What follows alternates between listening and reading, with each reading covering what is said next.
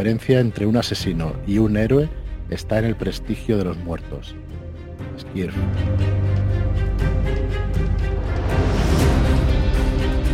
Hola y bienvenidos a Red Key Podcast. Soy Fran Valverde, me acompaña como siempre David Martín. Muy buenas, David. ¿Qué tal? Muy buenas, Fran, muy buenas a todos. ¿Qué tal? ¿Cómo estáis? Pues muy bien, hoy además muy bien acompañado por Daniel Garrido del Caballero del Árbol Sonriente. ¿Qué tal, Dani? ¿Cómo estás?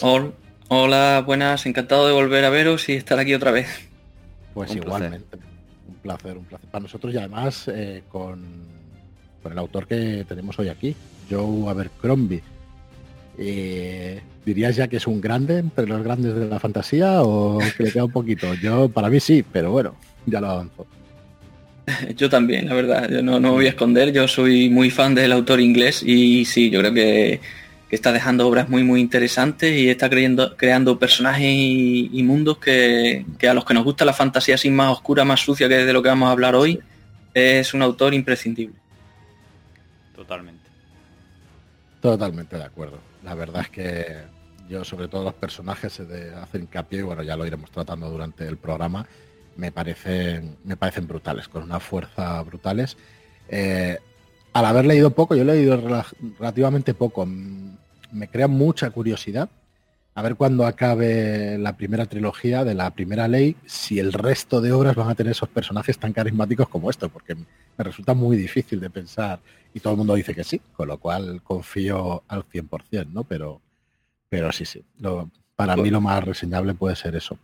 Dale, dale, pues, pues sí, lo que comenta, lo, eh, lo, trataremos ahora con más profundidad, pero sí, una de las grandes características, él no es quizá un creador de un mundo que te asombre por lo detallado original del planteamiento, pero desde luego lo que sí que te va a llamar la atención son los personajes. No te van a dejar indiferentes, tienen una fuerza brutal y su dilema, su, su desarrollo, yo creo que es el gran punto fuerte, uno de los grandes puntos fuertes del autor.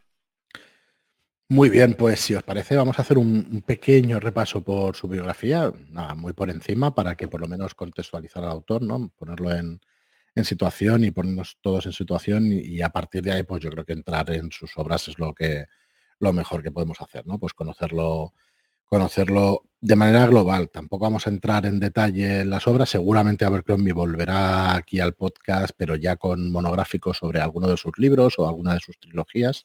Pero hoy vamos a hacer una visión general para el que no lo conozca eh, y para el que lo conozca, repasarlo también. El que no lo conozca, que se lleve una visión general de todo, de lo que estamos hablando. Así que nada, yo solamente decir yo Abercrombie, que nace el 31 de diciembre del 74 en Lancaster, con lo cual es eh, británico. Y bueno, con varias trilogías en su haber. Y solamente decir que creo que empezó con la misma voz de las espadas en 2002, ¿no? Y a partir de ahí ya, Dani, te dejo las riendas para que nos expliques lo que tú creas. Sí, es lo que comentas. Él en realidad venía del mundo audiovisual. su formación ha estado trabajaba en, en producción de cine y televisión en Inglaterra, que también es algo que luego comentaremos porque se nota un poco en la forma en que enfoca la narración. Mm. Y eh, cuando en 2002 de repente él, lleva tiempo dándole, él siempre ha sido fan de la fantasía también, muy fan de tanto de Tolkien como luego de autores más modernos ya como Martin, que es el que dice que a él le impulsa a volver a, lanzarse a la escritura. Y recupera una historia que él había estado montando en su cabeza e incluso había empezado a escribir cuando estaba en la universidad, pero que lo había dejado abandonado por tema de trabajo y eso. Y en, a principios del 2000 la recupera y empieza a escribirla y es lo que la, la trilogía de la primera ley. Y bueno, eh, vamos a, tratar un poco de cómo él enfoca su mundo. Aunque él viene de eso, de, de, leer al Señor de los Anillos y, mm. y, todo este tipo de fantasía heredera de Tolkien, nota que ahí le, le echa en falta un realismo más, más sucio, más apegado a la realidad, que es lo que él, él quiere buscar. Y es lo que desarrolla, eh, bueno, igual volver después, ¿no? Pero yo sí quiero decir que había leído, eh, de hecho creo que igual fue la entrevista que le hiciste tú en, la revista Window Manoz, que bueno, disculpa, no te hemos presentado, tú eres bloguero del Caballero del Árbol Sonriente, pero también escribes, eres redactor en la revista Window Manoz de, Exacto. editor y redactor en, la revista, sí. Y bueno, llevas un montón de años también haciendo reseñas de libros de fantasía y todo eso. Al final es tu pasión, ¿no? Como nos explicaste en otro programa y eso. Y llegaste a entrevistar a, a Joe Abercrombie. Sí, en un par de ocasiones también para Windumanos y también en, algún, en alguna revistilla para temas publicitarios cuando he estado los últimos libros. Eh, también tuve ocasión de, de, hacerle una entrevista en relación con la nueva trilogía que está publicando ahora. Sí. Yo juraría que leí, o en esa entrevista o en alguna otra, que al, al trabajar ahí en el tema de, de, producción de televisión y tener que hacer de editor y todo eso, eso le ha influido también en su manera de escribir porque las escenas, o sea, quizá la, la, faena de editor ahí se nota muchísimo y de hecho hay menos recortes que en cualquier otra obra, aunque sí que le dicen que quizás se alargue y eso, pero creo que haber, haber leído algo por el estilo, ¿verdad? Sí, sí, yo creo que eso en la, en la revista, en la entrevista en Windumanos creo, creo que, sí. es verdad que lo comentaba, sí, y es verdad, y se nota. Y cuando cuando hay, hay algunos libros que, que tiene algunos momentos que son totalmente visuales. El acercamiento a, a la narración es como si estuvieras viendo una película porque te presenta el punto de vista de un personaje y en la misma escena te va cambiando los distintos personajes. Eh, hace una especie de, de, de seguimiento de, la... Mm. Sí, no, pero ni siquiera en cambio de plano. En, mm. en, un, en un traveling a través de personajes te va moviendo a... Eh, por ejemplo, es que es hay verdad. escenas muy concretas sin entrar en spoilers, pero en campos de batalla, que es, lo utiliza mucho para desarrollar la acción en las batallas. Y te va moviendo a través de un traveling a lo largo de ese campo de batalla pasando de un personaje a otro. Personajes que se van entrecruzando en la batalla. Y, por ejemplo, personajes que van a morir. Y un personaje que está luchando un momento se cruza con otro personaje que también es protagonista de esa novela, se enfrentan, uno muere y el punto de vista te pasa al personaje que sobrevive, sigue avanzando en el campo de batalla, se cruza con otro, un personaje que puede ser un secundario que tiene un papel momentáneo, aparece ahí en un papel importante y va cambiando de... Y es como si vieras una cámara avanzando en un traveling a lo largo de todo un campo de batalla y vas viendo todos esos personajes. Y eso creo que es influencia total de, de, de cómo él, de su profesión de editor y del mundo audiovisual. Claro, de hecho editaba videoclips y eso, además con gente bastante famosa, eh, por lo que recuerdo, no, no recuerdo los nombres, pero con gente bastante conocida. Y, eh, de hecho, el, en la primera ley de la voz de las espadas, en el primero, eh, hay una escena también con Log en nueve dedos que igual, que, hostia, una persecución y eso, que yo es la persecución más trepidante que recuerdo, la verdad, en una novela. O sea que sí, sí, muy. Sí, muy yo creo que lo mejor que se le puede decir a un lector es que si tiene ocasión, oje los tres o cuatro primeros capítulos de, de La voz de las espadas. Solo eso, échale un, vistazo. Si los tres o cuatro primeros capítulos no le ha enganchado con los tres personajes que te presenta, los yo creo que el, el, puede que no te guste el, el autor, pero sí, desde luego, eh, si te sientes los tres primeros capítulos ya te puede enganchar perfectamente, porque es una acción muy dinámica al comienzo y, y, y los dilemas que te presenta, la forma que te presenta los personajes es muy potente. Es, yo creo que el, el inicio es, es, muy, es muy enganchante, por decir una palabra inventada. Sí, sí, sí, pero tienes toda la razón del mundo. Sí, entonces podemos pues... decir que son dos de sus características, ¿no? La, la forma de presentarte los personajes y de mostrarte el, eh, la, la, visualidad, de, de, mostrarte la escena y cómo va discurriendo, ¿no? Son dos características de este autor. Sí, es, es muy ágil en ese sentido y no necesita grandes parrafadas para mostrarte el mundo, eh, tiene un uso muy, muy, muy, muy inteligente de, de, los diálogos. Yo creo que es de los mejores escritores de diálogo en la fantasía actual. Son muy dinámicos, muy pegan con mucha fuerza. Se nota yo creo que también que viene del mundo audiovisual por eso, sabe cómo construir un guion y los intercambios entre personajes son muy, muy divertidos, muy cafres, eh, con un humor negro muy, muy fuerte. Y, y, te fascina cómo los personajes interactúan. Mm, sí. Muy bien, pues nada, volviendo un poco a su biografía. Eh, es verdad que, claro, es que estas obras es que ya hacen 20 años el año que viene. La voz de las espadas mm. empieza en el 2002 y va a hacer 20 años, que parece que sea relativamente nuevo. Supongo que para los que nos acercamos relativamente hace poquito, ¿no? Pues a este autor, pero ya lleva un montón de tiempo escribiendo. Pues nada, si quieres eh, seguir por ahí. Sí, porque hemos empezado ya a meternos ahí sin presentar sí. directamente el mundo, que yo creo que eh, podíamos presentarlo un poquillo. Claro, dale, y dale. sí. Eh, tiene dos sagas principales, pero la más la que más extensa es la de la del mundo de la primera ley, que empieza con la trilogía que hemos mencionado, que empieza con la voz de las espadas y tiene la voz de las espadas eh, antes de que los cuelguen y el último argumento de los reyes. Son las tres novelas que inician la saga. Y ahí se nos presenta un mundo que, como he dicho, mm, el world building no es asombrosamente original, no nos va a parecer un Brandon Sanderson que te saca culturas y civilizaciones o culturas con sus propias características o unas tecnologías muy diferentes de las nuestras. Es muy básico pero efectivo, lo que hace Abercrombie.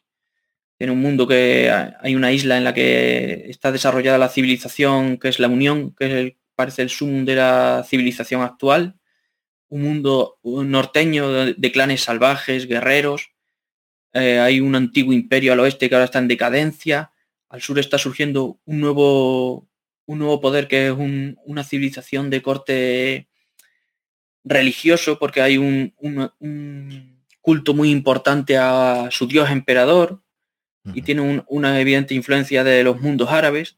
Y al este se encuentran un montón de islas, que es eh, alrededor de Estiria, que es un mundo de tipo corte renacentismo, del renacimiento.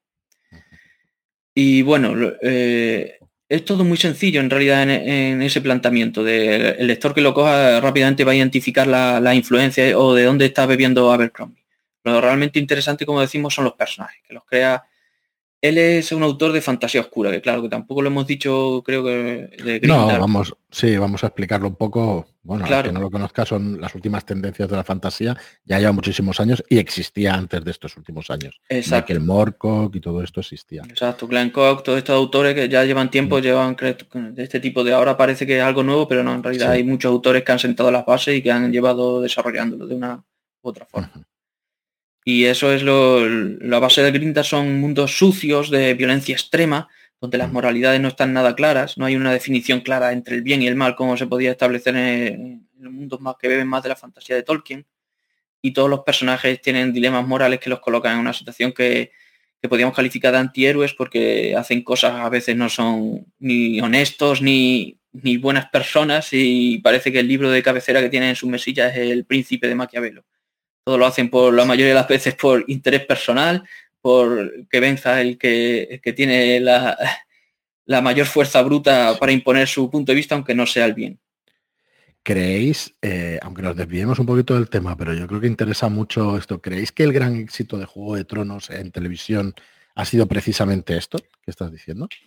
Porque yo creo que sí, yo creo que ha sido, o sea, que sea baja fantasía, o sea, que no tenga una alta magia, una alta fantasía, por lo menos al principio, aunque empieza directamente con el muro y con un hecho, hostia, un poco fantástico y eso, pero es que engancha enseguida con, un tipo de narración o con un tipo de personajes y eso que tiene pues exactamente lo que tú estás diciendo, ¿no? Eh, esa, esos designios y tal de, poder y, y ese tema oscuro y eso.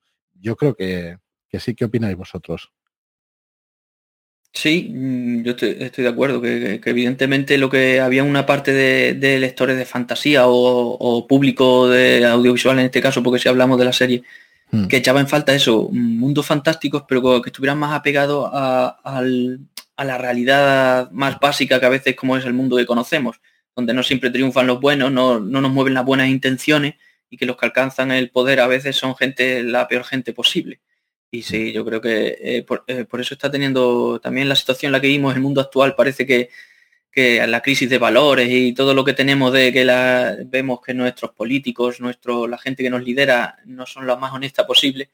Y eso lo estamos viendo reflejado también en la ficción. Eso se está filtrando la ficción o lleva tiempo filtrándose, porque como decimos no es algo nuevo, lleva casi más de 20 años, incluso más, muchos autores llevándolo a la fantasía y nos presentan ya no nos, creemos que pueda existir un personaje como Aragorn, que es toda nobleza, todo, siempre sabe lo que tiene que hacer y siempre sabe lo que es lo correcto. Abercrombie también va por ese rollo y, nos presenta a personajes que él, por ejemplo, dice una cosa que él siempre le hubiera gustado saber si cómo se hubiera comportado, eh, sabía, se pone en mente, tiene en mente qué hubiera hecho Aragón con todas esas poblaciones de, de orcos que quedan tras tras la derrota del Señor Oscuro, que, que, hubieran acapado en, campos de prisioneros, hubieran sido ejecuciones masivas para liberarse de todo eso.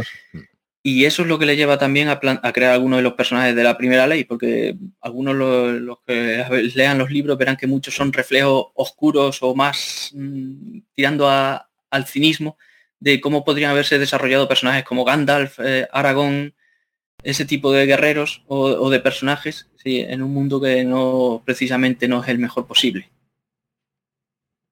Joder, tanto. en una de las claves, cuando empiezas a pensar en sus personajes, dices, ostras, es, lo que acabas de decir, el reflejo oscuro de alguien tan potente como Aragorn, del bien, pues mm, pasado por ese tamiz de una decisión tan dura como eso, vamos a erradicar una raza entera o nos vamos a cargar. Y tanto que sí. Yo, al final es eh, querer ver cómo alguien se ensucia al caminar, ¿no? Que falta eso muchas veces. Después de mucho tiempo leer fantasía, te falta ver eso. La suciedad que, se, que se pega que como, como lo, los, tienen que, los personajes tienen que enfrentar al peso de los actos y del mundo que los rodea, porque eso es una de las cosas que también presenta Abercrombie, y creo que el tema le viene muy bien, que son muchos, no estamos hablando de personajes que empiezan directamente como cínicos o descreídos. Hay algunos que sí son así desde el principio en Abercrombie, tenemos Gloska, luego hablaremos, pero claro, ese personaje ha llegado a ese punto por algo que se nos cuenta en toda la historia.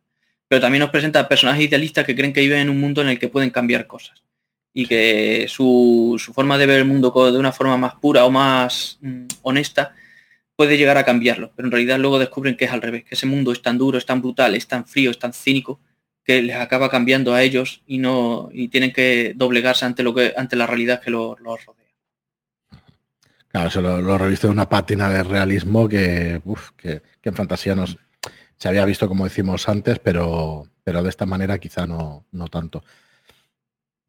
Muy bien, pues como decías, comienza con, la primera ley, con esta tecnología, y estabas esbozando de hecho el mundo, ¿no? Que disculpa que nos vamos de un tema a otro, pero. Sí, vamos saltando de un tema a otro y no sé si la gente lo vamos a liar un poco, pero creo que no, espero que no. Espero que no, espero que no. Y eso, y, eh, eh, había mencionado un poco de cómo era el mundo, y ahí se nos presentan principalmente tres personajes, son los que guían la primera novela o el, el comienzo de la saga. Tenemos a Logan, que es creo que uno de los mejores personajes de Abercrombie y ya directamente te lo presenta en la primera página de su primera novela y creo que puede ser decir algo muy fuerte, pero sí es un personaje que resulta una brutalidad. Es un guerrero norteño que viene huyendo del norte. Su presentación es que es sumamente magnífica y, toda la historia suya es tan apabullante. Yo que tengo que decirle a los lectores que, que, por favor se acerquen por lo menos al primer capítulo o empiecen a leerlo para que lo puedan conocer. Es un guerrero norteño que viene huyendo de su tierra y, es perseguido y, tiene, y acaba conociendo a, un mago, a un supuesto mago, el primero de los magos, que es otro de los grandes personajes de, de, Abercrombie, que se llama Bayaz. Y este personaje lo, embarca en una misión que es parte principal de toda la saga. Y ahí veremos eso, la, cómo Abercrombie nos presenta al mago, cómo, cómo él considera que, que sería la figura de Gandalf trasladada a un, mundo, como decimos, cínico o frío, donde mm, cada personaje va a buscar su propio beneficio. Eh, además de Logan, que es la transposición es, una evidente influencia de, de Abercrombie de cómo él ve también al personaje de Conan. Es una transposición del guerrero salvaje norteño que se enfrenta al mundo civilizado. Él nunca ha salido de su tierra, donde todas son clanes que están enfrentados unos con otros, son clanes guerreros, donde, premia, donde el personaje más heroico es precisamente el que tiene más muertos a su espalda. El heroísmo se mide en la, cantidad de gente que puedes matar. Casi eso nos indica un poco cómo es el, el mundo del norte. Y, y, también ahí vemos como Abercrombie le da una vuelta al personaje de Conan, porque mientras que Howard siempre, aunque Conan es presentado como un guerrero salvaje, siempre también tiene una guía moral muy, muy, muy firme y él siempre elige el, lado bueno. Él siempre lucha por la causa justa, lo bueno es lo que el, lado de Conan. Y la civilización es cierto que es más decadente, es algo que menos de fiar. Pero aquí Abercrombie tampoco se, le convence de todo ese planteamiento y ni la civilización es, lo, es buena, pero la barbarie es todavía peor y, y como se nos presenta a los guerreros norteños es también un, decir, cuidado con esta gente, que los guerreros estos tampoco son buena gente. Sí, sí.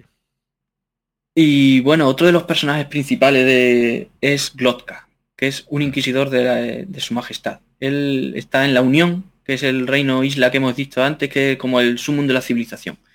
Y la Inquisición que se nos, presenta Abercrombie no es, un, no es de tipo religioso, porque por su nombre aquí en España siempre lo podemos relacionar más con, y en realidad es una especie de policía política que tiene eh, la Unión para perseguir a todo tipo de disidente, a todo que vaya contra la ley y la, moralidad establecida por, por, el Estado.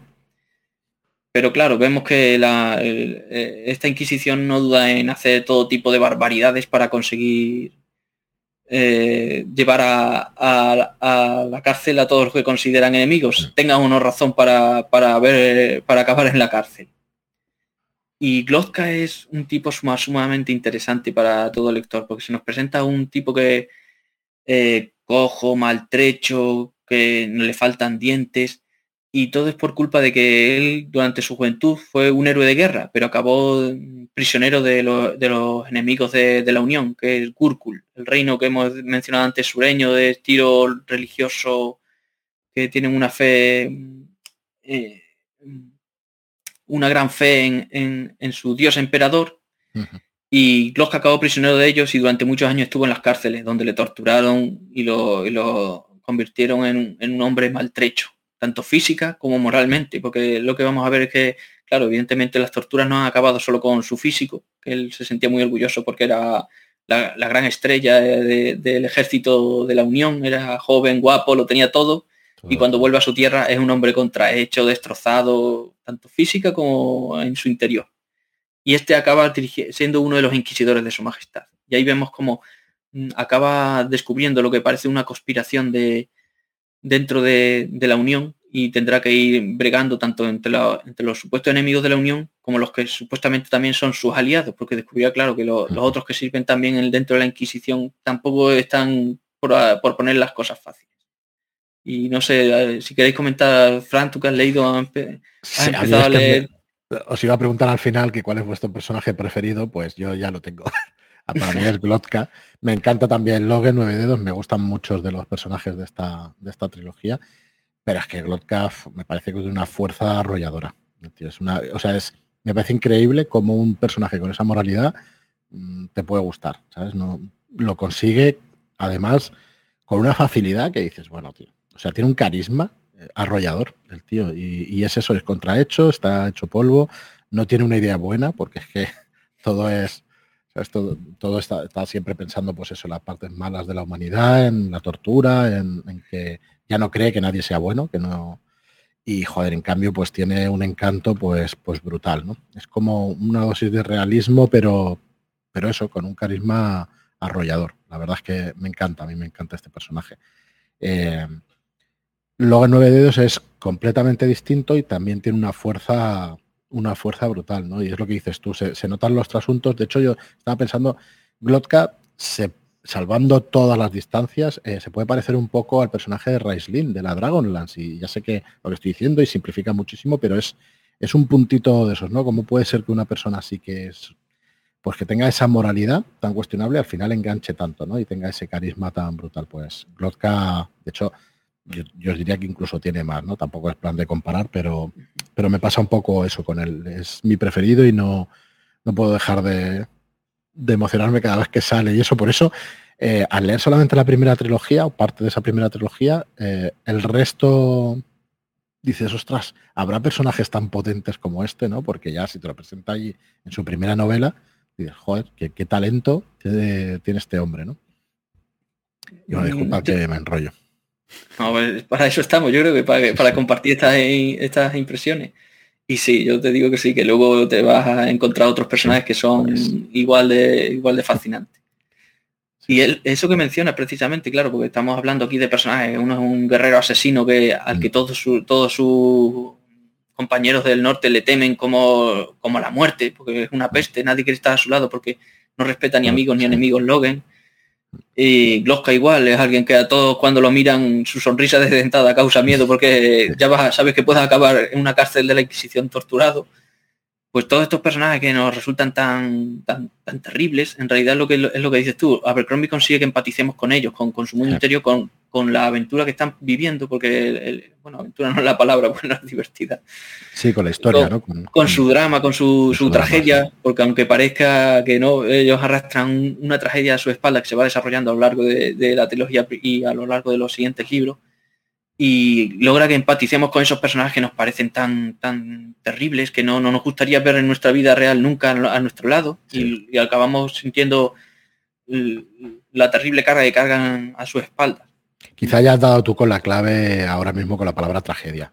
Toda su vida de los dos es una tragedia. Es realmente acontecimiento funesto tras acontecimiento funesto y se ven arrastrados con, por la realidad, ¿no? Más dura y más y, la tragedia más, más espantosa, la verdad. Y sí, sí, pero es que es súper atractivo, no puedes dejar de, de, leerlo y eso. Sí, sí.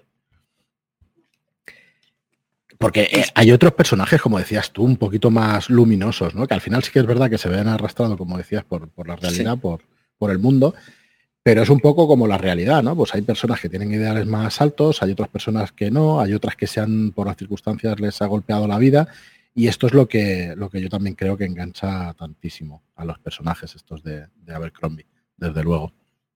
Sí, luego también es verdad que no todos son tan oscuros, pero también hay otros que intentan ser un poquito, mm, llevarse, mm, guiarse por, por, por la honestidad y por los buenas, pero no acaban bien. Spoilers no acaban bien. Correcto. Eh, pues habíamos presentado, por presentar también el último, por, por, lo menos del inicio de la trilogía de Jessal, que es una especie de noble menor que está eh, adistrándose en la carrera militar y, y, que su único sueño es lograr triunfar en un certamen de, de grima para lograr un mm. puesto importante en el mundo político social de, de la capital. Es uno que lo único que le importa son las borracheras, las mujeres, llevar estar bien peinado es lo más simple posible el personaje. Y sin comerlo ni beberlo se verá metido en una historia que, a mí me, causa, eh, me resulta muy entrañable el personaje porque es el típico que con 20 años no sabe nada de la vida y solo le importa pasarlo bien y se va a metido en el medio de todo, todo un lío que, lo va a cambiar para siempre y cuanto menos se va el, lector sobre lo que le va a ocurrir mejor porque se va a decir cómo, cómo acaba esto así. se va a quedar como el personaje. Iba a hacer algún pequeño spoiler, pero lo diremos después de cuando dejamos de grabar, te lo digo, porque es que le pasa cada cosa que, bueno, A mí me resulta muy entrañable y muy divertido. Yo creo que aporta es un poco de, más humor a lo que es el primer libro, porque los otros dos personajes son mucho más oscuros, tanto Logan como, aunque Logan también tiene momentos así más divertidos por el choque que causa él llegando de un mundo bárbaro, salvaje de guerreros y, encontrándose en medio del mundo civilizado que le resulta como esto sí que es una locura, no entiende nada de lo que está ocurriendo en el mundo civilizado. Eh, Logan, eh, yo creo que no es un spoiler, ¿no? Eh, se va, nosotros que venimos un poco de los juegos de rol y eso, que nos gustan mucho, es un guerrero berserker puro y duro. El tío entra en la furia esa frenesí y es que es imparable lo que decías tú antes, ¿no? Que la muerte andante y que todo el mundo se, se aparta porque sabe que ahí ni amigo, ni enemigo, ni nada. Al final, uff, acercarse a una cosa así. Exacto, sí, sí, sí, totalmente. No sé si Abercrombie es muy de, rol, la verdad. Eso sí que no, tengo ese punto controlado. Sí, llegó a jugar, pero no, creo que no hace muchísimos años que no juega y eso, pero sí en la universidad y eso sí conoce. Pero bueno, al final es que está todo un poco fundido, ¿no? Sí, sí, todas son las influencias de todos los, siempre tiene, pero desde luego es lo que dices tú, el Berserker este que de repente se vuelve ahí y arrasa con todo lo que tiene a su alrededor y hay algunas escenas... o sea, es Hulk, el tío tal cual. O sea, dices, ya, pero increíble, increíble. Y ahí donde se desata la, vertiente más sangrienta del Grintar de Abercrombie, que también mm. tiene eso, aparte de ser un mundo cínico y de personajes de moralidad oscura, otro punto es también que no, se corta ni un pelo a la hora de meter toda la brutalidad delante del, del lector para que vea lo que es de verdad el horror de, de, un combate, de una guerra. Ahí sí que mutilaciones, muertes de lo más sangrientas posibles. Eh, eh, el lector que le guste esa vertiente más, más sangrienta de, la fantasía se va a encontrar con algunos personajes que... Muy bien. Eh, esos tres primeros son los que presentan en primer lugar, pero luego tenemos más personajes en, la primera ley, ¿verdad? Sí, luego aparecen también, hablamos, luego se va introduciendo el mundo de Gurkul nos presenta uh, una guerrera del sur que viene también huyendo de, este de este reino religioso que también que también es presentamos la unión como si fuera también un estado muy opresivo pero es que claro el resto del mundo tampoco es mucho mejor. En el norte es un mundo salvaje el sur tiene el, el dominio este del emperador dios que también acaba con todo tipo de disidentes todo tipo y hay una guerrera que viene huyendo del sur y que también acabará mezclándose con los personajes principales que tiene cuentas que ajustar con, el imperio del sur. Y no hemos mencionado también el elemento mágico, que como ah. hemos hablado antes también de Canción de Hielo y Fuego, pues es un elemento muy parecido. También es un mundo en el que la magia no, no, no está en todos los rincones. Es, algo que está desapareciendo del mundo. Mencionamos que que luego se encuentra, por ejemplo, con Bayaz, que es el primero de los magos, y este es el que nos dará un poco la visión de cómo ha sido el mundo mágico, que antes era más importante, pero conforme el mundo ha ido evolucionando, pues está desvaneciéndose y se acerca muy a, lo, como nos presenta también Martin en Canción de Hielo y Fuego, también un mundo donde la magia tiene, aunque veremos que también luego va tiene momentos importantes, pero es algo que se está desvaneciendo del mundo y lo que más importa ya en realidad es, la lucha a puño y espada, es lo que lo que puede desequilibrar la balanza. Porque ahí con la magia... Perdona, dale, dale. Sí, no, no, dime, Fran. Que hay con la magia es cuando conocemos el personaje de, de Bayat, ¿no? Claro, él tiene un... que eh, cuanto menos se diga de Bayat, mejor, porque yo creo que es uno de los grandes descubrimientos también. No, tiene el punto de vista suyo, lo conocemos a través de lo que nos van diciendo los otros personajes, pero eh, eh, es clave para todo el desarrollo de tanto de la primera ley como el resto de libros de la saga. Es un, pivote central y es como, vamos a ver cómo qué, hubiera pasado si Gandalf no fuera ese tipo tan, tan, tan bueno como con tan buenas intenciones como se nos, no lo presenta Tolkien? Sí, sí, totalmente. Muy bien, pues eh, empieza así la voz de las espadas, nos presenta a todos esos personajes y, y yo sí quiero decir que me quedé ahí, así que antes de que los cuelgues y el último argumento de los reyes, no sé hacia dónde se puede llevar eh, Abercrombie, digamos, la narración. Porque una de las cosas que también he leído, no sé si será mucho spoiler, si no, pues esto es un podcast, lo cortaremos y nunca. pero creo que no. Que siempre eh, se ha dicho que Abercrombie, el mundo empieza y acaba y que, y que se queda igual el mundo, ¿no? Y dices, ostras, hostia, como que a mí me corta un poquito, vamos a hablar en plata, ¿no? Y coloquialmente, me corta un poco el rollo, ¿no? Escuchar esas cosas de decir, porque no sé si estoy muy de acuerdo con eso. Eh, ¿Qué opinas tú, Dani? ¿O lo puedes explicar un poco para que lo entiendan los oyentes? Sí, sin entrar en spoiler, porque claro, tampoco sí, pero, sí, pero tampoco creo que sea spoiler, porque vamos, básicamente es lo que nos encontramos en la mayoría de, sagas de este estilo de, fantasía oscura. Hmm. Lo que es el mundo en general, al final no acaba mejorando. Hmm. Cuando acaba la historia no, no vemos que hay un triunfo del bien, porque no es lo que estos autores lo ven, no, no sus mundos no, no, funcionan de esta forma. Y es cierto lo que se puede decir, que en realidad nada cambia. Todo cambia para que todo siga igual, como decían en el gato pardo, eh, y claro.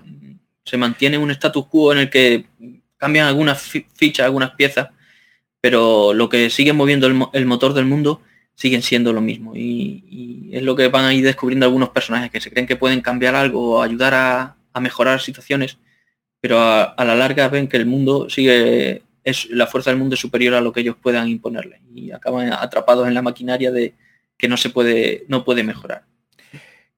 Claro, pero no tiene por qué ser malo. Ya te digo que yo cuando lo leía decía, ostras, estoy poniendo como si fuera una cosa, joder, parece que, que te quite las ganas de leer y no, no, por al contrario, no. Al contrario. Tienes que descubrir cómo esos personajes van descubriendo cómo funciona ese mundo, cómo, cómo en realidad lo que hay tras, tras el telón, porque algunos no, tienen ni idea. Jessal, por ejemplo, es magnífico como lo vais descubriendo. Esa, Tienes que leerlo, Frank y David, y tenéis que leerlo porque como eh, os vais a sentir muy identificados. Yo creo que todos nos sentimos muy identificados con Jessal y, y preguntarse cómo demonios ha acabado aquí. Y claro, es un poco no, vital de, General. Yo creo que cualquier persona en el mundo actual se puede sentir muy identificado con cómo evolucionan algunos personajes. y eso no, no, no creo que mm, eh, pueda echar para atrás para al lector, porque en realidad las tramas en las que se manejan los personajes, y es lo que digo, el, manejo de los diálogos, el humor negro que tiene Abercrombie, porque es otra de las cosas que no hemos mencionado, pero el humor negro, Gloska, que tú lo, habéis conocido, pues eh, es magnífico como, como su diálogo interno interactúa con el mundo que lo rodea. Estamos en la cabeza de Gloska y, está hablando con un personaje, pero en su cabeza está pensando lo contrario y tú lo bebes y te tienes que reír porque dices que cabrón es este tipo. Sí, sí, Es lo peor, lo peor de lo peor, pero, pero a la vez joder, empatizo. Pero lo entiendes, es lo peor, pero lo peor es que lo entiendes, porque dice, eh, si yo me viera en esta situación no sería así. Mm, y te sientes muy identificado con cómo se comporta en ciertos momentos y, entiendes por qué ha llegado hasta ese punto y dices, es que es imposible que, que fuera por otra parte, que él se comportara de otra manera porque es muy difícil. Es la sensación de un personaje que parece que para de cara al exterior es menor y el tío al final prevalece. ¿sabes? O sea, es una cosa recuerdo una de las situaciones del libro, sin hacer spoilers también, pues eso, que, se enfrenta pues como a cargos muy importantes, muy influyentes, pero una vez está en sus manos, ahí cae, o sea, hasta el apuntador, nadie aguanta una buena tortura, ¿no? Como diría él, y eso, siempre te quedan dientes y cosas así, diría, hostia. las escenas de tortura son terribles, son terribles y divertidas, que es una mezcla de consigue Abercrombie, está Ah, consigue que te, sientas rechazo ante lo que va a ocurrir, pero al mismo tiempo tengas que reír ante ciertas situaciones que se dan y es una mezcla que, en la que se maneja muy bien Abercrombie. Totalmente, totalmente. Muy bien, pues nada, Dani, si os queréis acabar con esta primera ley ya cerrando un poco el mundo y eso, porque es verdad que, lo retoma, ¿no? En, novelas posteriores. Sí, es lo que creo que deberíamos mencionarlo, eso, que, son tres, tres primeras novelas, pero en realidad ha escrito ya un total de hay otras tres novelas siguientes que son novelas independientes, pero que van continuando el desarrollo de este mundo. Son tres historias diferentes y a continuación viene la nueva trilogía en la que está embarcado ahora. Puedo mencionarlo aunque sea un poco para que los lectores se sitúen, para que tengan una idea. Las tres novelas siguientes son tres historias diferentes que cada una va por un derrotero y solo por ver cómo desarrolla esos temas, el lector creo que tiene que conocerlas.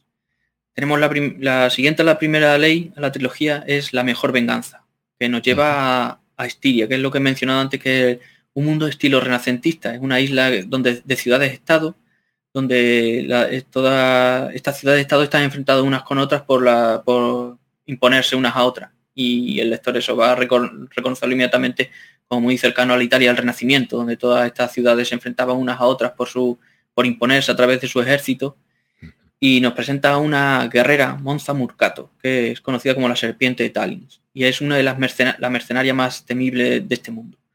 Está al servicio de un poderoso señor y,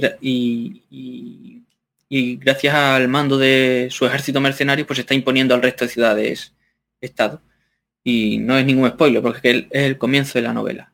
Esta guerrera es tan poderosa que el señor al que está a su servicio la teme tanto que en el primer capítulo eh, se la carga o cree que se la carga. Le prepara una traición y, la da por muerta.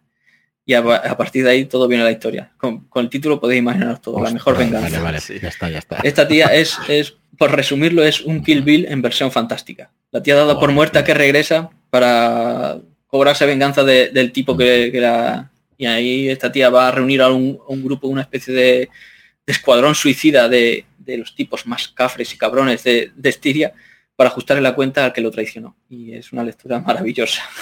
al estilo pues, pues conociendo el estilo, buah, eso me parece una premisa de lo mejorcito, claro.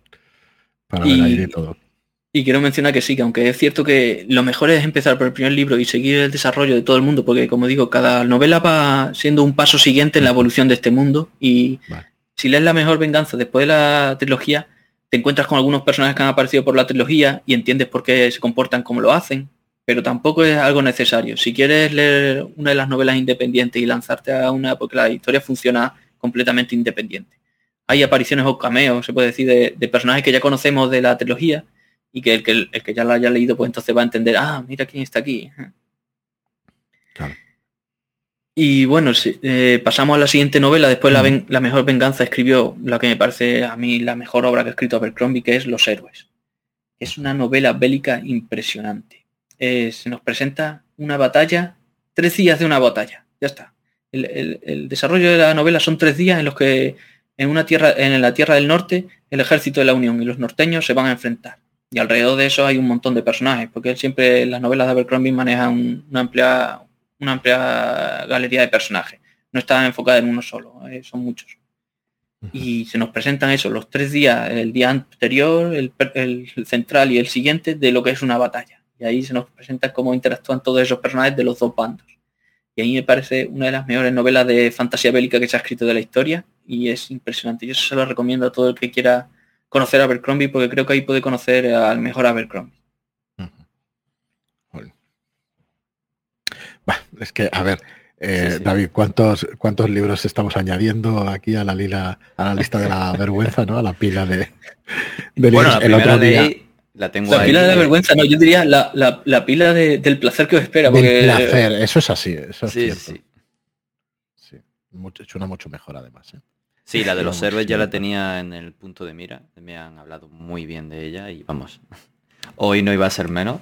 Así que tengo muchísimas ganas de cogerla, pero ya eh, cuando termine la de la primera ley. Sí, pero ya esta tengo que acabarla. Esto no lo puedo dejar en mitad.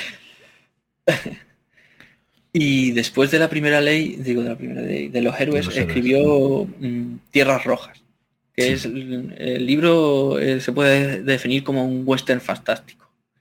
Es recoger lo que es el spaghetti western o el western crepuscular y llevarlo al mundo de, la fantasía. De hecho, para que veáis una idea, la novela está dedicada a Clint Eastwood. O sea que podéis imaginar la dedicatoria de Abercrombie es este libro está dedicado a Clint Eastwood. Y y nos lleva a eso, a un mundo que nos recuerda mucho al, western crepuscular, de personajes que van recorriendo ahí un mundo de, carretas, de, gente que va buscando el oro, eh, es que no, no, he contado mucho, y distintos personajes que, bueno, la trama principal, para situarlo un poco a la historia y que se anime un poco a leerlo, es una chica que vive con su padre en una granja y cuando regresa un día de vender las cuatro cosas que tienen en casa descubren que sus hermanos pequeños que se habían quedado en la casa han sido secuestrados.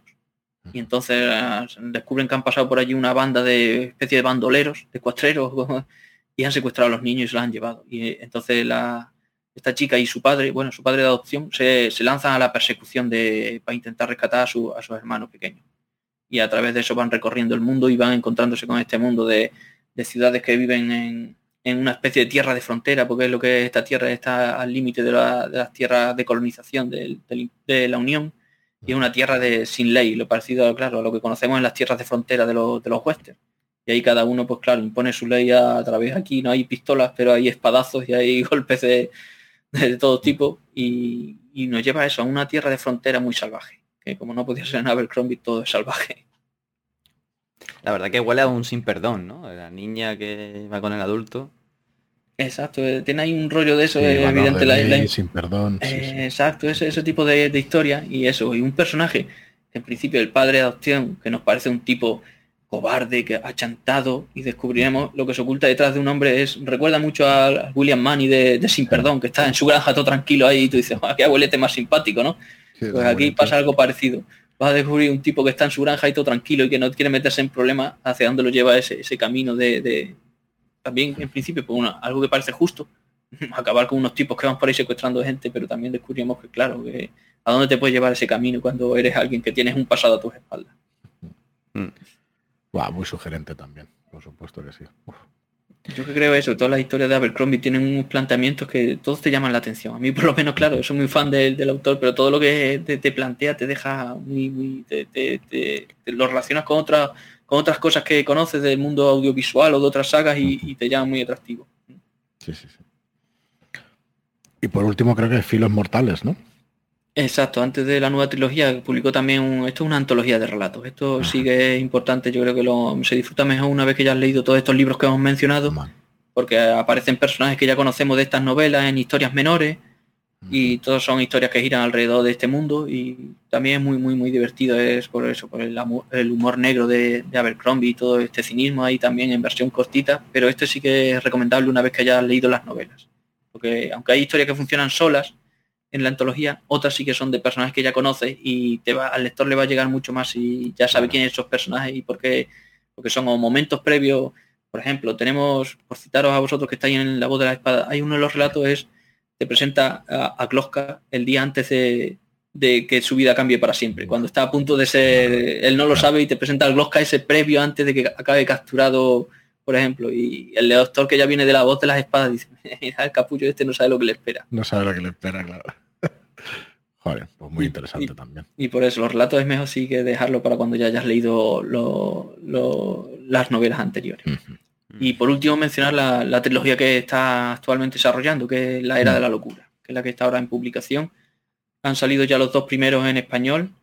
Este mes se publica el tercero en inglés y no tardará en estar tampoco en español. Para principios del año que viene, eh, Runas publicará seguramente la, esta tercera novela que cierra la trilogía. Y La Era de la Locura nos lleva 30 años después del mundo de, la trilogía de la primera ley. para que os situéis coge la situación que acabó en esa trilogía tal como acaba, la lleva 30 años después y vemos, eso también lo hemos ido viendo cómo ha ido evolucionando en las novelas estas independientes que hemos mencionado. Pero ahora vemos el mundo de, el círculo del mundo, que es como se llama este mundo, el círculo del mundo ha cambiado y, ahora está empezando, bueno, eso ya tenéis algunos indicios en la, primera trilogía. Mm. Está el surgimiento de los bancos, que es algo que no hemos mencionado. Hay un poder bancario, económico, muy importante en ese mundo. Exacto, y ese mundo, eso ha seguido desarrollándose y está llevando el mundo hacia una especie de revolución industrial. Ya están apareciendo las primeras máquinas y eso por supuesto está trastocando toda la situación social. Eh, los trabajos ya no son los mismos, hay las máquinas están sustituyendo a los hombres, mucha tensión social por causa de esto. Y esto es lo, el, motor último de, esta saga, porque pone allá lo que es un mundo de fantasía épica en, una ambientación más cercana a esto, a la revolución industrial. O sea que podéis imaginar ese choque de tensiones entre personajes que vienen de un mundo más apegado a la fantasía épica a ya un mundo en el que tanto los poderes económicos como políticos tienen un peso ahí que van manipulando la situación. Y nos encontramos. También.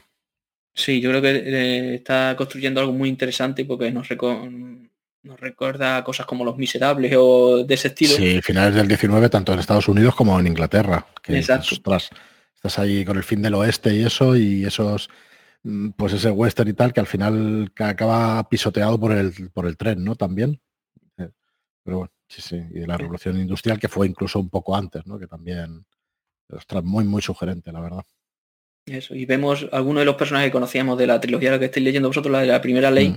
vemos cómo ha acabado ahí y vemos también continúan su historia hasta ahí. Y vemos también, es verdad que los principales son, es una nueva generación de personajes, porque otra vez, como siempre a Abercrombie le gusta demostrar como la gente que llega cargada de idealismo o que cree cómo funciona el mundo, se choca con este de, frente contra este mundo. Y tenemos personajes más jóvenes que son o hijos o herederos de los que conocimos en la trilogía anterior.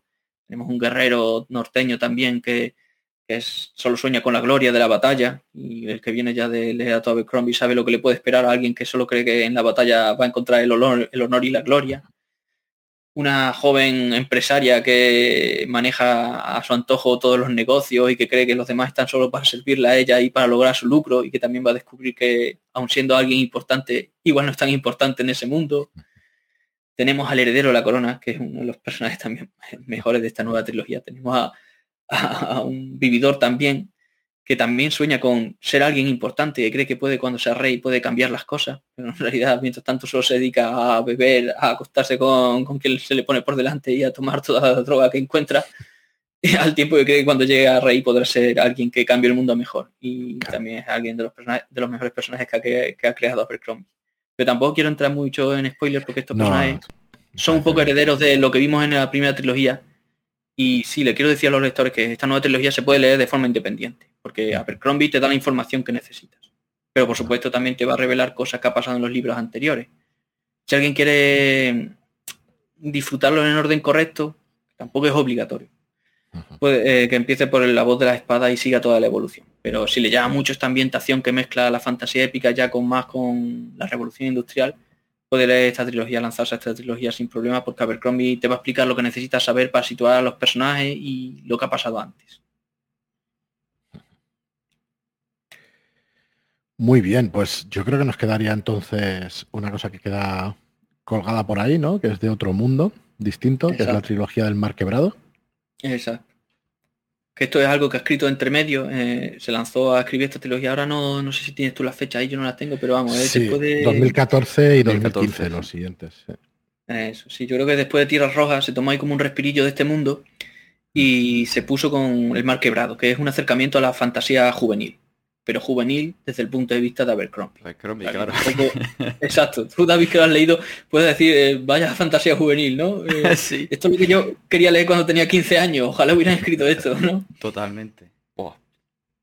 Es que eso. Y... ¿Qué queréis decir que es cruda también y eso, no? Que sí, sí, es, lo mismo, es lo que hay en la primera ley, pero ah, juvenil significa que las novelas son más cortas el planteamiento es más recortado, es mm. eh, los capítulos, todo el tema también de la introspección. exacto, trama más sencilla o más desarrollada de una forma más. También a algunos le puede llamar mucho la atención porque más hay, a no quieres leerte un tochaco como son la voz de la espada, que es un buen tocho, vamos, que trabaja pasar bien con tocho. Y, y quieres un acercamiento más corto, más conciso para ver a Abercrombie. Pues la mar quebrado es lo que necesita. está, dedicado, está enfocado hacia un público juvenil, pero el adulto también lo va a disfrutar. Y aquí nos encontramos algo también muy reconocible. Es un, mundo de tipo nórdico, de tipo vikingo, por situarlo. Es un, distintos reinos hay también alrededor de un mar interior, pero todos son de tipo, de tipo vikingo. Y nos presenta a, al heredero, bueno, al heredero no, no es el heredero, es el hijo de uno de los reyes de este mundo, que mm, eh, él es el, hijo segundo, no es el heredero. Y su padre lo ha tenido un poco dejado de lado porque él es tullido. Él es algo que se parece que siempre le gusta a Crombie. Sus personajes no pueden ser, es como, tiene que hacerle alguna putadita. Y él, si no recuerdo mal, era la mano, ¿verdad, David? Es que ahora... Sí, es la mano. Y además no es, eh, no es una tara que le incapacite, o sea, pero sin embargo es una fijación, el no poder, eh, por ejemplo, utilizar o levantar una espada correctamente, ya en, la sociedad esa es como, bueno, no sirves para nada, ¿no? Y es con lo que tiene que lidiar él. Exacto, él no, él no tiene el uso de la mano y eso, claro, en la, como dice David, en la sociedad guerrera que es, que es lo, único que, mm, que, vale la pena, si sabes empuñar una espada y sabes matar a alguien, no sirves para nada, estás como descartado. Y además eres el hijo segundo del rey, ¿para qué te quieres? para nada. Mm. Y lo introduce como una especie de orden de religión, eh, sabios. Eh, ahora no recuerdo el término, los clérigos eran, me parece, ¿no? sí, algo así, no recuerdo el término exacto. Mm. Yo es que lo leí hace tiempo y ahora mismo no lo tengo muy fresco. Pero es una especie de orden de, sabios, eh, para usar la cabeza, eh, para desarrollar la inteligencia, el intelecto, toda la sabiduría posible. O sea que eso sí, el tipo es muy, muy inteligente. Y tampoco sin entrar en spoiler, porque la presentación de la obra, su padre y su hermano van a una guerra contra un reino vecino y acaban los dos muertos. Así que de repente él se convierte en el, en el heredero. Y la situación se tuerce porque nadie lo quiere como heredero y bueno, a partir de ahí ya se va desarrollando toda la trama. y que... Ay, perdona, perdona. No, dime, Posiblemente a Tyrion, ¿tiene algo de Tyrion y eso el personaje? Sí, sí, hmm. tiene ah, mucho de Tyrion, tiene una cosa de Tyrion, porque eso, la relación con su padre, el que todos que le rechacen por sus minusvalías y tiene un aire, tiene un recuerda a Tyrion. Igual que también. Sí.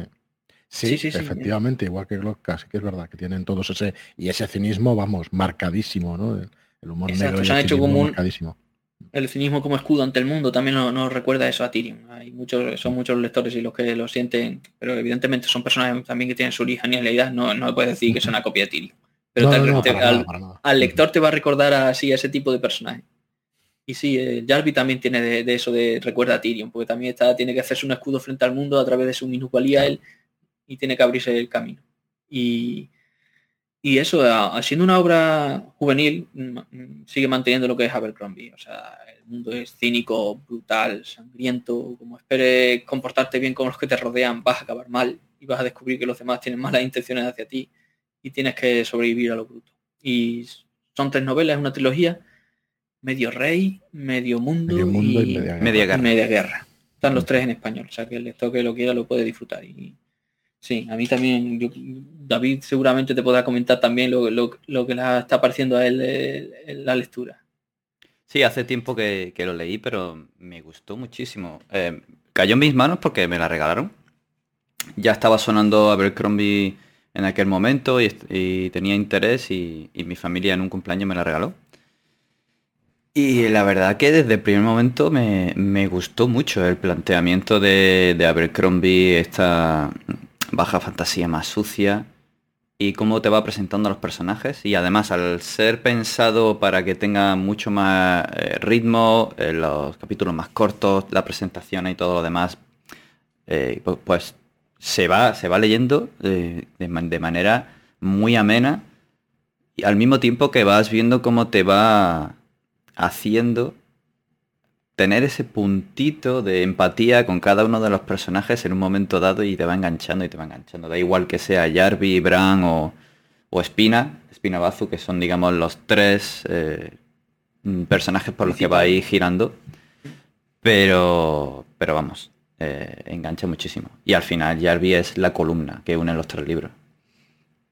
Exacto. Eh, es verdad que lo que menciona David, que a mí se me pasado un poco y verdad ya no recordaba, que algo interesante es que cada novela de la saga está narrada desde un punto de vista diferente. Comparte personajes que aparecen en todas, pero el punto de vista varía. Y así tú también puedes ver cómo el personaje que en la primera es el protagonista, luego en la segunda lo ves a través de los ojos de otro personaje y tú también conoces lo que ese personaje ha pasado y, eh, al verlo desde un punto de vista exterior también puedes valorarlo de otra manera y es muy interesante en esa trilogía ver eso, como Abercrombie te va variando la visión de los personajes según quién es el que te narra la historia.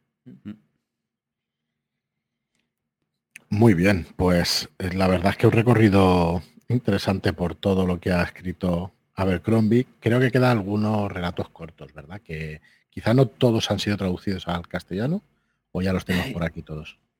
Eh, eh, lo que recoge el, Filos Mortales es todo lo que se ha traducido, sí, pero ahora la verdad es que ha sacado un par de relatillos más mm, relacionados precisamente con la nueva trilogía. Hay un par de relatos más.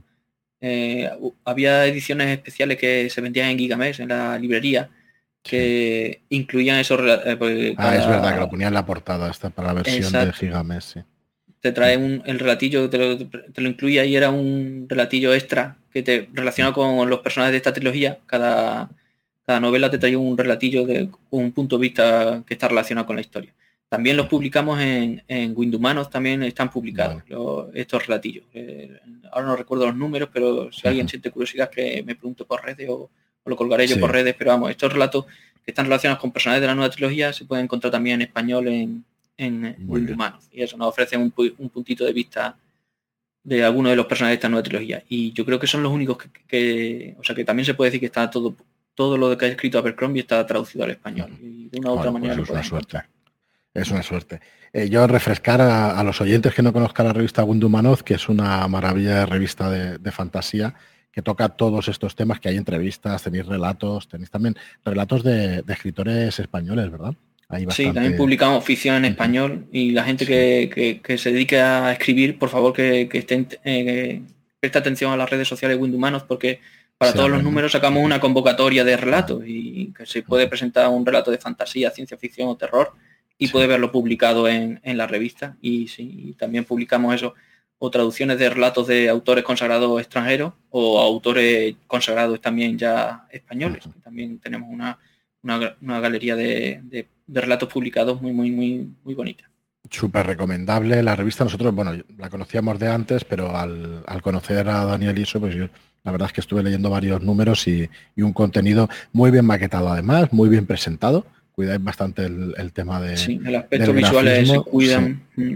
Mucho, claro, es que son los tiempos que corren. Como no tengas cuidado con estas cosas, la verdad es que, pero vamos, en, físico también, yo vivo, no sé si por suerte o por desgracia, al lado de Gigamés, entonces tengo ahí la tentación al lado de casa. No te puedes escapar, claro. Bueno, no me puedo escapar y cada vez que paso por allí, claro, la revista y tal, ya me he hecho la colección, o sea que ya la tengo por ahí. Y bueno, la verdad es que muy, muy recomendable la revista de Windows Manoz. Además, acaban también de sacar un podcast eh, creo que la cadencia es uno cada mes, uno cada dos meses, pero vamos, súper recomendable también. Por ahí ronda, sí, por, lo menos uno al mes me parece, sí. Y tiene que estar a puntito y salir el siguiente, El, tercero, me parece.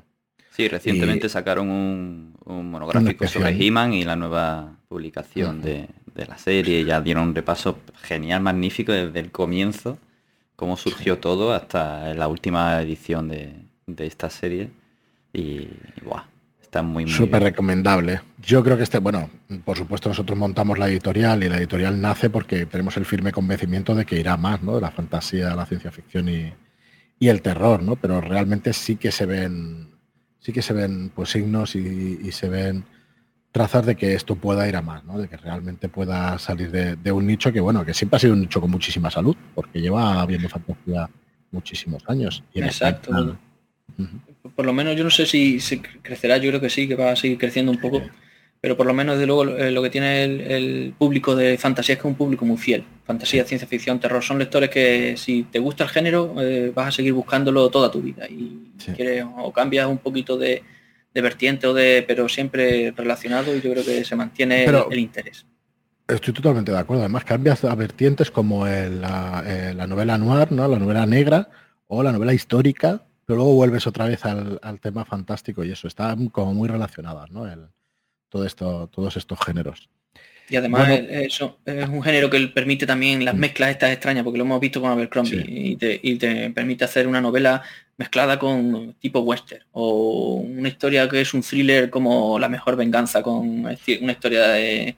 Y sí, yo creo que es algo que en, este género también lo disfrutamos mucho, las mezclas estas que dan resultados muy, muy interesantes. Pues la, fusión al final de géneros y eso pues hace engrandecer pues cualquier cosa ¿no? que, puedas hacer. O sea que a mí me parece, vamos, una cosa que estoy deseando que pasen, que pasen más años y ver cosas nuevas porque realmente parece que no hay nada que, inventar y, nada más lejos, aunque se parezca mucho, ¿no? Lo que tú decías antes de, la tragedia de los personajes no deja de ser tragedia griega, pero claro, la vistes de otra manera y eso y, y resulta que es súper atractivo, ¿no? Para nosotros al final son los grandes mitos de, los seres humanos, ¿no? Donde nos identificamos y todo eso. Bueno, pues no sé si, eh, bueno, decir que Abercrombie ha sido, Abercrombie, perdón, ha sido premiado varias veces, ¿no? Tiene el premio Locus, el Mundial de Fantasía también, en, en 2017. Así que bueno, incluso reconocido por crítica y por, y por lector, que es muy importante. Sí, y las novelas que hemos mencionado, sobre todo de, esta última, tanto medio de la guerra del mar quebrado y la, era de la locura han estado nominadas en, diversas ocasiones, yo sé, al Locus y al, Locus por lo menos también. Aunque luego no lo hayan ganado, son novelas que han estado en las listas de, premiados también y, y, eso también un reconocimiento de la obra del autor. Totalmente, totalmente. Y, que van a servir además, ya decimos que la obra de Arcombi ya tiene 20 años, la primera de ellas, con lo cual van a servir también para una nueva generación de lectores, ¿no? Porque esto es una cadena al final que, se va arrastrando de, una generación a, otra. O sea que es lo que decimos, sí que esperamos un, futuro muy, muy brillante, la verdad, para este tipo de, literatura. Que joder, estaba tan aparcada que, que, es un orgullo para nosotros también, ¿no? Que se vaya reconociendo poco a poco. Y también afortunadamente también eh, hay que mencionar eso, que como, como han visto estos los últimos 20 años, es un autor muy regular. Eh, no es un autor que se haya quedado cruzado de brazos y se haya apagado la, imaginación. es muy regular y cada cierto tiempo siempre tiene algo nuevo. Esto, esto por ejemplo, la última trilogía es la, que más le ha costado, pero no por una cuestión de esta última trilogía de la era de la locura, es la que ha llevado un, parón más largo en lo que es la escritura de Abercrombie, pero precisamente porque quiso escribir las tres novelas desarrollarlas completamente, por lo menos un borrador completo de lo que serían las tres novelas, antes de lanzarse a publicar la primera. Eso también es un compromiso importante del autor. Y también para él estar seguro de que lo que publicaba era una historia redonda y quería, que quería que quedara lo mejor, lo mejor posible. Porque es verdad que la primera trilogía fue algo que terminó el primero y tuvo el éxito de que lo pudo publicar. Sin, Yo creo que estaba escribiendo todavía la segunda sin haber terminado de desarrollarla. Y creo que el, lector también puede notar eso, que a lo mejor no sea tan, lo tan redonda como el, autor hubiera querido o podría serla. Pero esta segunda... ya está con el arco más cerrado, ¿no? Bueno, pensada desde el principio. Exacto. Y yo creo que eso también va en favor de la historia. Y afortunadamente también es un autor que, o runas o fantasy han publicado, o sea que sigue publicándose en español, que, el lector que se enganche a él, yo creo que vamos a poder seguir disfrutándolo mientras publica algo en inglés, lo vamos a tener en español a no mucho tardar, que esta es un autor que tiene, tenemos esa suerte. Eh, es que claro, ahora cuando nosotros hemos, ya llevamos unos años con el tema editorial, empiezas a conocer los entresijos y claro, para los oyentes que no lo sepan, no es tan común que alguien que haya hecho una trilogía eh, acabe la trilogía antes de publicar el primero. No es tan común, de hecho es más bien raro. Normalmente se hace, como tú bien decías, el primero, se ve el éxito que tiene y luego ya se lanza a escribir el segundo. Aunque no sepa si tiene éxito, incluso así, antes de hacer el segundo y el tercero, normalmente siempre tiene planes de publicación del primero, antes de acabar la, la trilogía. Así que lo que tú dices es muy marcado, ¿no? El compromiso de este hombre y el tener tan claro el, lo voy a estructurar así, lo voy a hacer de esta manera y voy a publicar las tres, pero ya pues cerradas, ¿no? Con todo el argumento cerrado y todo eso. Claro, hace que pues que la obra sea redonda. Nosotros hace poco reseñábamos, bueno, hace ya un, par de meses, eh, Lock and Key, y Lock and Key es una novela gráfica, pero es que se ve desde la primera viñeta que está la obra terminada cuando empieza a escribirla.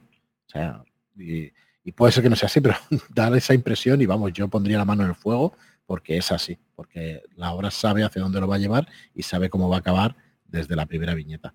Se nota mucho y, bueno, de todas formas estamos hablando de, gente que son muy buenos, o sea que quizá, aunque no hayan acabado la, trilogía, puede que no se les note a alguno de ellos, pero bueno, ahora viendo las cosas de dentro sí que es verdad que, pasa, ¿no? Que, es una cosa que es común. Muy bien, pues oye, yo tenía la última pregunta sobre Abercrombie es... Eh, si se sabe algo de lo que va a publicar a futuro, si se sabe algo de sus planes de, escritura. Pues precisamente eso, eso que estábamos comentando, que parece que no puede estarse quieto y ya ha dejado caer, sí que ya está trabajando en lo siguiente y está escribiendo algo, lleva un par de años, pues ya tenía como tenía terminada, lo único que le quedaba era revisar el libro final de esta trilogía que, como decimos, La Era de la Locura se publica el último este mes en inglés y no tardará mucho en español.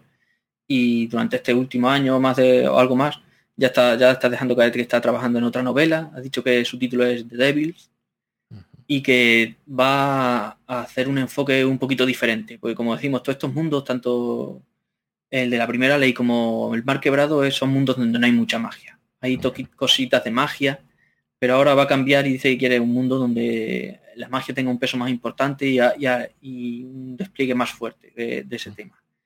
Y veremos por dónde va. No sabemos si será una nueva saga, eh, una trilogía o es novela independiente o una novela independiente. Yo me parece, por lo que le he parecido entender, que es novela independiente y en un mundo completamente nuevo, como decimos, con mucha más magia. Pero imagino que los personajes seguirán siendo tipos peligrosos, cabronazos a los que es mejor no acercarse. Seguro. Pues si le metemos magia a estos mundos tan crudos y crueles va a salir una cosa buah. Muy peligrosa. Puede ser muy peligrosa y terrible, sí. sí. Oye, eh, una pregunta. Creo que hay una tendencia, tú Daniel, que sigues un poco el mercado internacional y muchos autores. ¿Hay una tendencia para que estos autores de fantasía se metan en, ciencia ficción y, vayan tocando otros géneros? Porque, por ejemplo, Lawrence, Mark Lawrence, que es un autor también de fantasía, entre comillas, clásica, se ha puesto también recientemente a hacer pues, una trilogía eh, también de, ciencia ficción y eso eh, es, es común, ¿no? Parece que en el mercado anglosajón lo veo mucho, lo veo mm. mucho. Y veo autores de, éxito, eso como mencionas tú, Mark Lawrence, o mm. incluso Tchaikovsky también le pasa, que aun, habiendo tenido libros de fantasía que son potentes y que el, autor, los autores se han vendido bien en inglés, eh, parece que eh, triunfan más en ciencia ficción y, dan ese salto, sí, es verdad. Eh, tanto eso, Mark Lawrence, luego ha, saltado con la trilogía esta Impossible Times, que ahora también han, incluso han comprado los derechos para hacer una, serie. Y también Tchaikovsky le ha pasado lo mismo. Él tenía, se lanzó con una decalogía fantástica que es Shadows of the Apt, pero también ha triunfado luego con, a, través de novelas de ciencia ficción, Herederos del Tiempo, que está en este español, que es una, maravilla que la gente tiene que leer. Y, cosas que no están traducidas. Eh, of Shards of Earth, perdón por mi, por mi inglés que estoy ahora con la lengua medio. y es, es, la última que ha hecho, que es una especie de es una space opera maravillosa y también está teniendo mucho más éxito que con las cosas en fantasía. Y en inglés funciona mucho. Hay autores que, aun teniendo novelas de fantasía, que son se venden todavía más todavía cuando dan el salto a la ciencia ficción. La ciencia ficción está más consolidada. Eh, culturalmente, por lo que sea, ¿no? Por la razón que sea, pero está más consolidada.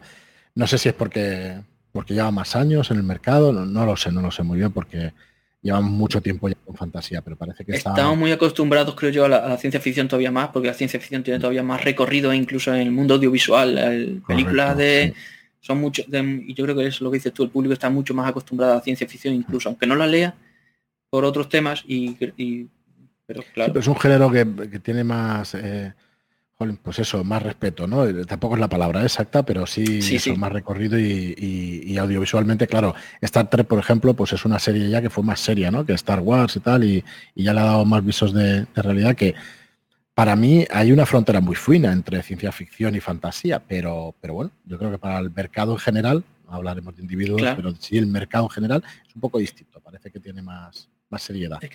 sí, como lo dices tú, parece que se valora, se valora un poco más los análisis que se hacen a través de la ciencia ficción de nuestra realidad, porque mm. se utiliza mucho para examinar nuestro mundo, nuestra sociedad, las relaciones entre los humanos, a través de la ciencia ficción, pero eso también se hace en la fantasía. Y, me parece igual de válido e incluso nos, mm. dice muchas cosas hacia nosotros, de, nosotros como sociedades y como personas. Tanto el mundo, hoy que estamos hablando de Abercrombie, también nos dice mucho de cómo funciona nuestro mundo.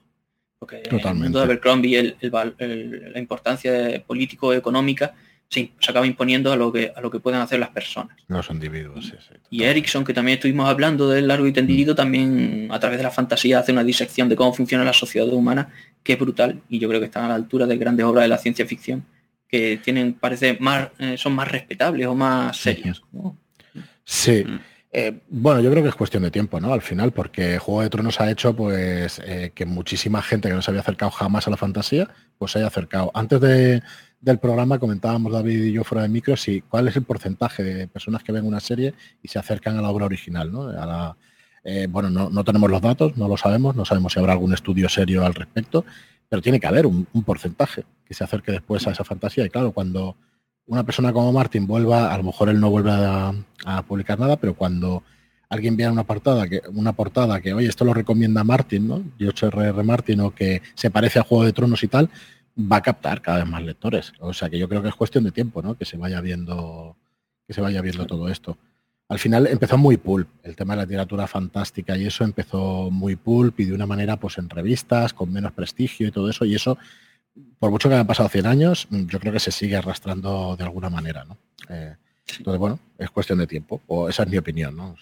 Ya... Sí, yo creo que ya está cambiando y que se está notando y que hay muchos autores ahora se valora la, fantasía de, otro modo y se puede y se ve que se puede usar para, para transmitir mensajes o no transmitir mensajes, pero para desarrollar historias en las que nos sentamos, la identifiquemos con nuestro mundo y también veamos el, la relación que tiene con nuestra sociedad y con cómo nos comportamos. Muy bien, Daniel, pues no sé si tú, David, tienes alguna pregunta sobre Abercrombie. Nos queda leerlo profundamente.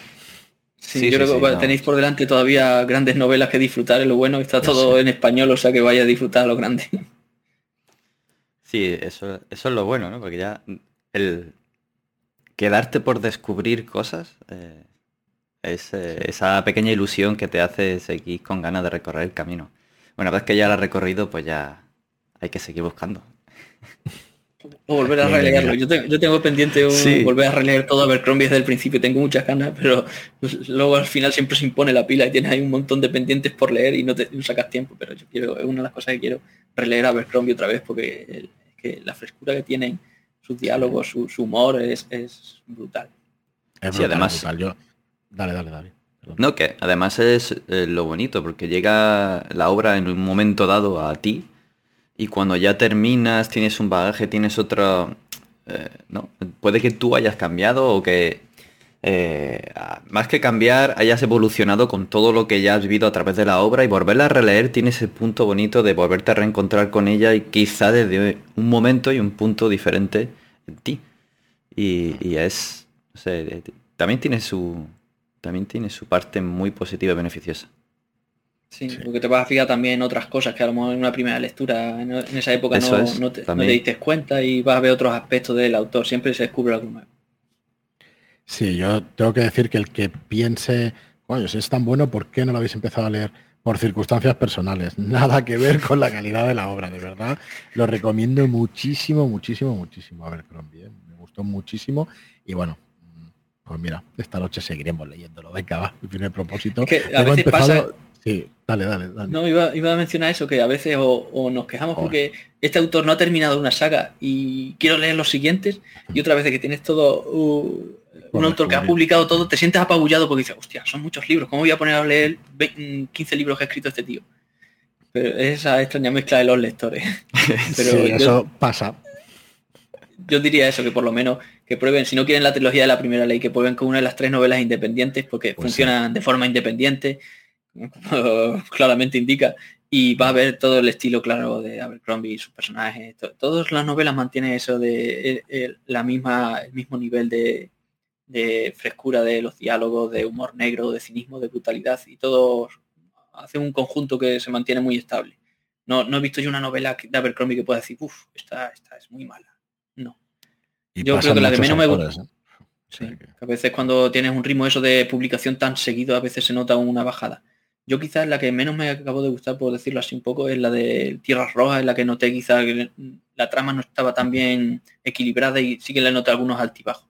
Pero aún así, cuando no es la trama, te, es otra cosa lo que te atrae. Y tiene, los personajes son, son fascinantes. O, la ambientación. Y por ejemplo, aunque Tierras Rojas no me gustó tanto, la trama no me pareció tan, tan intensa como otras, sí que la ambientación esa tiene ese pelín original de, del western y a, mí que me gusta el western y al que le guste pues lo va a disfrutar. siempre descubres algo en, la, en Abercrombie. Si no es la trama, es los personajes, el humor, es... Muy bien, pues eh, lo vamos a dejar aquí. eh, yo creo que un, recorrido extenso y, completo sobre la obra de Abercrombie, sus principales características. No sé si nos dejamos alguna cosa, pero esperamos. Seguro que, seguro que nos dejamos algo y, en los comentarios lo veréis y nos diréis, ¿por qué no había hablado de este personaje? ¿Por qué no habéis? Bueno, pues podemos hacer otro, otro programa y hablarlo de eso y ya está. Sí, sí, sí, tanto yo creo que son, son sagas y son autores que, dan para, de, hecho, dan para un podcast solo. Por ejemplo, Malaz y Abercrombie, gente así, eso dan para un podcast solo. Así que, bueno, volveremos a su obra seguro. Recordaros a, todos los oyentes que empezamos, nosotros comenzamos andadura editorial dentro de nada. El 5 de noviembre sale la historia triste de un hombre justo y sale en preventa y luego en tiendas podréis encontrarlo junto con El demonio de Próspero de KJ Parker, que bueno, iremos conociéndolo también en, el podcast poco a poco porque no ha sido traducido al castellano. Hay algún relato por ahí que podéis leer en el blog de, de Marcheto, eh, los cuentos para Algernon, y que están muy bien, realmente son muy sugerentes y podéis conocer su estilo. Pero bueno, traeremos también aquí a, eh, Leticia, creo que se llama, discúlpame si, si me equivoco que hablo de memoria, pero pero sí que es una gran experta también de, de, KJ Parker y que bueno que nos va a hacer conocer también a este autor. Así que en físico a finales de este año los tendréis para, para adquirirlos y son nuestras primeras novelas. La siguiente será El llanto del Quezal de Ricardo Ibáñez. Y bueno, ya tenemos alguna cosa más por ahí firmada y eso que bueno, si nos permitís en futuros programas, pues vamos a ir eh, conociendo y reseñando. Eh, seguid a este hombre, a Daniel Garrido en el, en el Caballero del Árbol Sonriente, que yo creo que todos los que escuchéis este programa lo podéis conocer, pero si no, pues os dejamos el link en, las notas del programa. Tiene también Twitter, ¿verdad? Eres activo en Twitter, Dani. sí, sobre todo en Twitter, aunque también tengo en otras redes sociales, pero principalmente en Twitter. Así que si me quieren encontrar, arroba árbol sonriente, por ahí estoy hablando siempre de fantasía, ciencia ficción o terror. Perfecto, y luego también estás como editor y colaborador en Windows Manoz, así que bueno, también conoces esa revista y sumergiros en estos mundos de fantasía porque valen muchísimo la pena. Nada más, yo la verdad es que un placer tenerte por aquí, Dani, esperamos que no sea la última. Que, yo me lo paso aquí muy bien, o sea que cuando queráis para hablar de otra cosa, sí. me tenéis por aquí, eh, buscamos tiempo y hablamos de lo que sea, siempre que sea fantasía, ciencia ficción, me vais a encontrar. Pues muchas gracias. Y nada, David, si quieres despedir el, programa, tuyo es. Pues nada, muchas gracias por habernos acompañado y habernos escuchado. Eh, sabes que podéis dejarnos vuestros comentarios en el podcast, a través de redes sociales, tanto en Twitter, Facebook como en Instagram. Y que tenemos una comunidad del podcast, Redkey Podcast, en Telegram. Si queréis os podéis pasar por allí y que no olvidéis, todos los que estáis pendientes del club de lectura, el día 20 es cuando ya cierra la lectura del primer libro, que es el problema de los tres cuerpos de Cixin Liu. Y ya lanzaremos la convocatoria para comentarlo y, y, comenzar realmente con la primera, el primer encuentro del club. Nada más. Gracias por estar aquí. De nuevo, muchas gracias y un fuerte abrazo para Daniel. Es un, vamos, un placer siempre encontrarnos con él. Y nos vemos en el siguiente programa. Hasta luego. Un abrazo, hasta luego.